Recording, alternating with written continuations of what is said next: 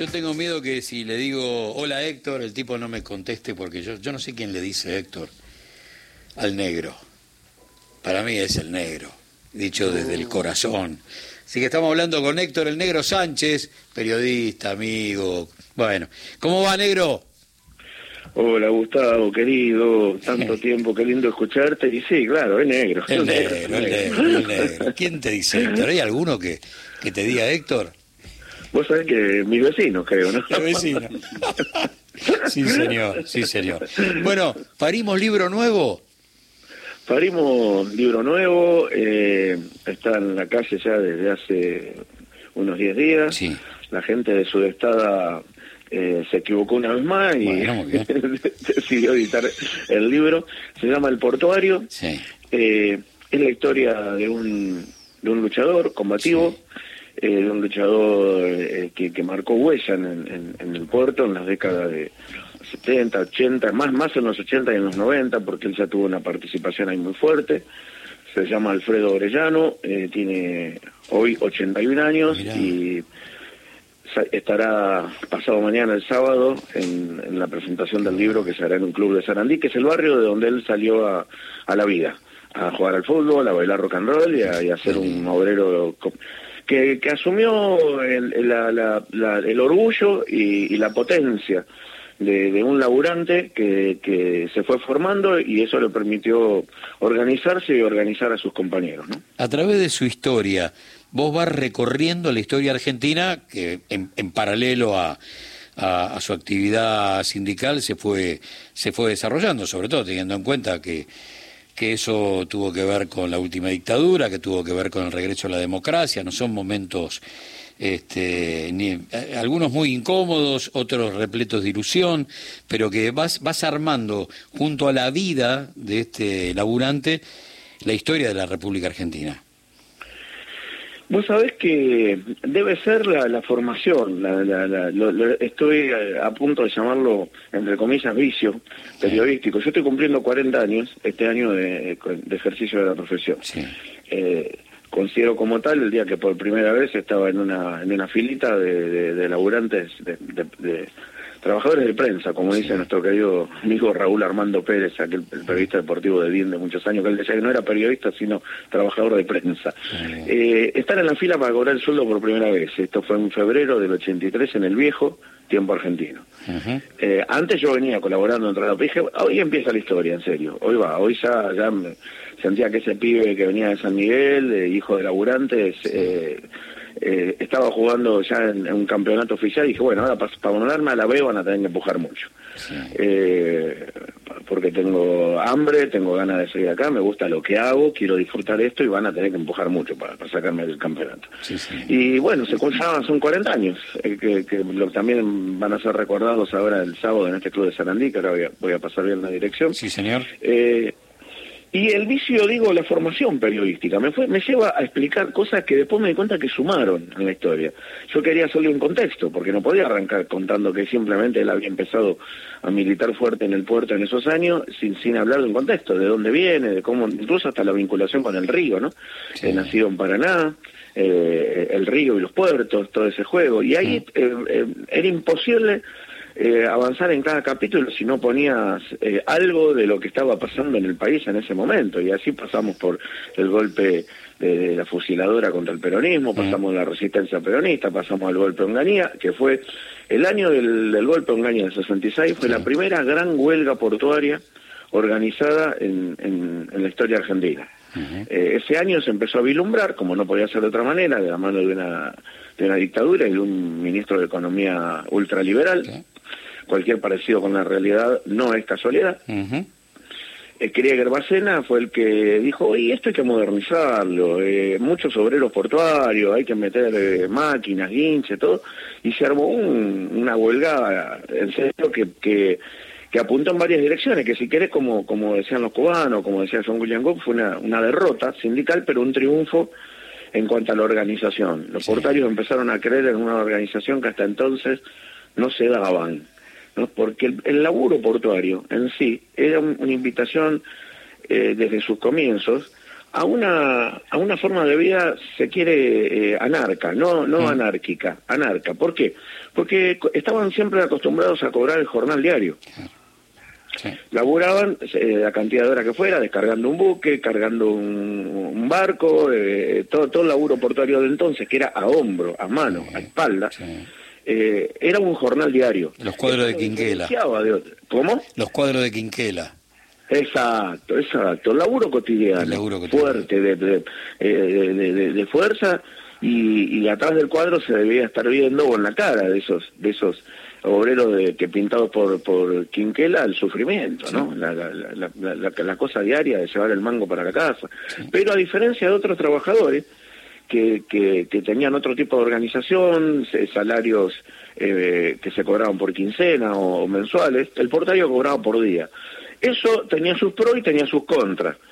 Sus pros porque, bueno, a ellos les servía mucho, llevaban la guita diaria a, la casa, y sus contras porque eso los alejaba de una forma organizativa que muchas veces tiene que ver con la con, con no sé si llamarlo desesperación, pero en algunos casos de la historia ha sido así, de cobrar el sueldo a fin de mes o a fin de la quincena y no sabes que, para qué te va a alcanzar esa guita. Eso ha impulsado otra forma eh, organizativas en, en, lo sindical. Y de la huelga del 66 salió salió distinto el gremio, salió con obreros más dispuestos a, juntar a, los rebeldes, a los combativos, y ahí nace un poco la, la, militancia, por lo menos la mirada, decir, uy, acá está pasando algo, un veinteañero eh, ley, Alfredo Arellano, que empieza a decir, bueno, acá hay que hacer algo. Y después viene su militancia con Montonero, su militancia con la JP, su paso a la izquierda, pero siempre con una impronta muy muy particular. Mm. Eh, él era del puerto y no aceptaba, por ejemplo, que, le escribieran volantes en otro lado y se los trajeran para repartir. No, le decía a los dirigentes. De cualquier espacio,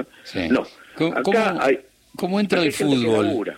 ¿Cómo entra el fútbol? El fútbol barrial, este, el del baldío, el el de los arcos armados como se puede, porque también aparece, siendo una de, tus grandes pasiones, uno recuerda tu libro sobre rojitas. ¿cómo entra el fútbol en la historia de, Orellano? Y es un componente esencial, te diría, del libro, de la historia y de la historia de la forma por la cual empiezo a escribir este, este, este libro. Este es una, también responde a una historia familiar y de amistad. El, el padre de, Alfredo, Elías Orellano, era un gran jugador en el fútbol amateur, en el fútbol de barrios de Paraná en la década del 30. Mi viejo era chiquito y mi viejo era la, mascota de un equipo de allá que, que, hoy día como club desapareció, el Club ah, Bali. Había, en, en, en, Paraná había una fuerte colonia sirio-libanesa y este era uno de esos clubes. Eh, Después directamente pasó a ser el club sirio-libanés que, que, ha jugado mucho tiempo en, en, el básquet de primer nivel en Argentina, ¿no? Sí, señor. Eh, y bueno, y este hombre lo compró Patronato cuando todavía el fútbol en Entre Ríos no era una cosa importante, y cuando en la orilla de enfrente todavía no existía el túnel, a Santa Fe se cruzaba por balsas, por lanchas, en la, en la orilla de enfrente tenías a Colonia Unión. La familia de mi viejo, eh, eh, mi viejo nació en Paraná, pero parte de su familia santafesina, por eso mi viejo era hincha de Colón y a mí me tiró, vos sabés que a mí me tiró siempre, el sí, por esa historia de, amor y todo. Entonces esa historia de amistades que se fueron concatenando, el padre de, Alfredo con, con, mi viejo, mi viejo con el propio Alfredo, con Legui, Legui conmigo, que hemos compartido laburos callejeros al vez de periodismo, eh, se fueron concatenando en una amistad que siguió y siguió y siguió y, y, hermanados en esa historia de la lucha. Y el fútbol fue parte del relato de él de mucho tiempo. El padre, el padre llegó en el 47, parte de la inmigración interna, buscando laburo por acá, y lo primero que hizo fue, eh, buscarse un lugar para vivir, porque toda la familia no la podía tener viviendo en la casa de un, de un, primo que vivía en Dock Sud, y ahí, nació Villa Argentina, al costado de las vías del tren provincial, la que iba de Avellaneda a La Plata, eh, al en el cruce de la avenida Agüero, ahí en Sarandí con las vías, ahí nació Villa Argentina, y una de las de las primeras casas fue la de la familia Orellano. ¿Qué fue lo segundo que hizo? Cuando la, villa tuvo más de 20 casas, armaron un equipo de fútbol, los Rojos de Sarandí. Los Rojos de Sarandí, eh, ahí jugaron todos los hijos varones de, de, Elías Orellano, inclusive él jugaba junto con sus hijos. Él era un buen derecho que con, hay que escucharlo a mi amigo contar cosas de, de, padre, era increíble, cuando todavía no se usaban, en los córneres agarrar de los pantalones a, los, rivales, ese tipo de cosas, un pillo, un pillo. Y los rojos hicieron, hicieron historia en el barrio y en otros barrios. Estuvieron, según un cuaderno de una hermana de, de Alfredo, eh, cinco años sin perder en esos campeonatos, todos los domingos, cinco años sin perder. Era un mito en Solano, en Calzada, y ahí jugaba, jugaba Alfredo un número dos que creo que para sacarle la camiseta número dos de los rojos de Sarandí lo tenían que operar. Exactamente. Ese, ese equipo era, un, equipo sin club, y entre ellos y Arsenal estaba quién de los dos se iba a animar a dar el paso a anotarse en aficionados del AFA, que nació allá por fines de los 50, y el, el, que se anotó y el que empezó a jugar, a disputar esa, esa categoría y salió campeón en el 62, fue Arsenal de Sarandí ya con la impronta de la familia Grondona. Ahí jugaba el que hacía goles, ¿no? Héctor Grondona. Sí, señor. Sí, señor. Goleador histórico. Goleador histórico de... Uh, no era ni hablar. goleador histórico. Goleador eh, histórico. Y esta, esta gente amiga jugó contra Héctor, dice que era muy difícil de marcar en la cancha. También, ¿eh? todos pillos, los potreros de ahí.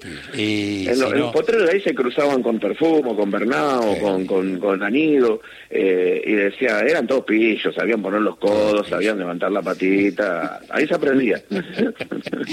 bueno, esto será el sábado a las 21 en la Socie, en Comodoro Rivadavia 1952 en el corazón de Sarandí. El libro es El Portuario, una novela donde la memoria arde entre la dignidad del trabajo y la poética popular.